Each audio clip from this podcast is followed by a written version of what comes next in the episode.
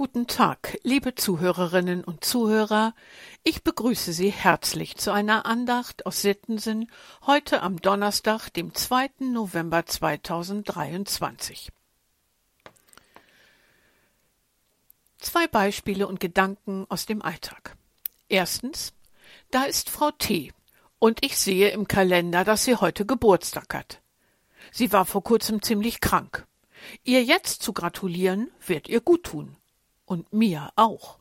Wenn ich da mal eben hingehe und meine Nase zeige, kommt das bestimmt gut an.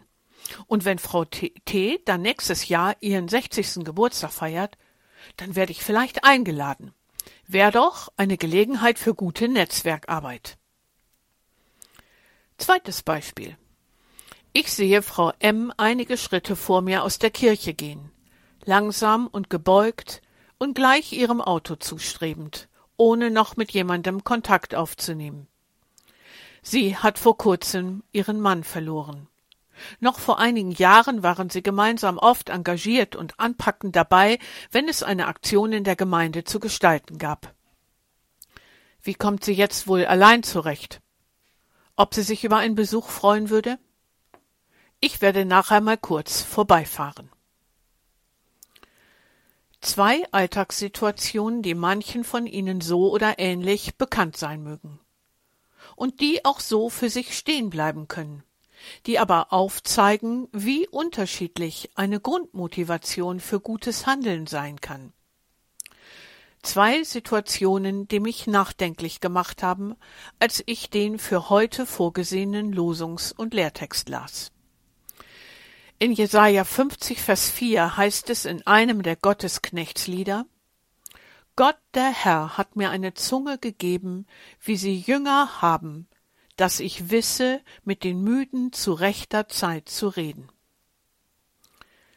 Im Propheten Jesaja spricht immer mal wieder der sogenannte Gottesknecht, dessen Worte können scharf sein wie ein Schwert, wie in Jesaja 49 oder auch leise wie in Jesaja 42. Im heutigen Text sind es Worte, die müden und erschöpften Mut zu sprechen. Da spricht einer, der seine Zunge, seine Redefähigkeit als von Gott geschenkte Gabe versteht. Und die setzt er ein für müde und kraftlos gewordene Menschen. Eigene Interessen dessen, der da Trost spendet, spielen in diesem Moment keine Rolle. Ein Wort auch für heute, für uns, wo ich ein offenes Herz und offene Ohren für Gottes Wort und Auftrag habe, ist die Frage, und was habe ich selbst davon, nicht dran. Wie schnell ist diese Frage aber ja doch da. Wie oft gelingt es mir einfach nicht, eigene Interessen auszublenden, wenn ich jemandem Gutes tue. Da würde ich jemandem gerne meine Hilfe anbieten, aber was würde das eventuell für nachfolgende Verpflichtungen nach sich ziehen? Das sind doch legitime Überlegungen, die mich vor Selbstüberschätzung warnen. Aber Losung und Lehrtext für heute fordern heraus, mein Handeln als Christ oder Christin zu überdenken. Es geht mal nicht um meine Begabungen, mit denen ich wichtig werde. Es geht vielmehr um einen Blick auf Gott hin, der uns gerufen hat, zu dem wir gehören und von dem wir empfangen, was wir für den Nächsten einsetzen können. Und in diesem Nächsten begegnet mir wiederum Gott selbst, in Jesus dem Menschensohn, so wie es der Lehrtext aus Matthäus 25 im Vers 39 in einer Gleichnisrede Jesu aufgreift. Da fragen Menschen am Ende der Zeiten den Menschensohn, wann haben wir dich krank oder im Gefängnis gesehen und sind zu dir gekommen?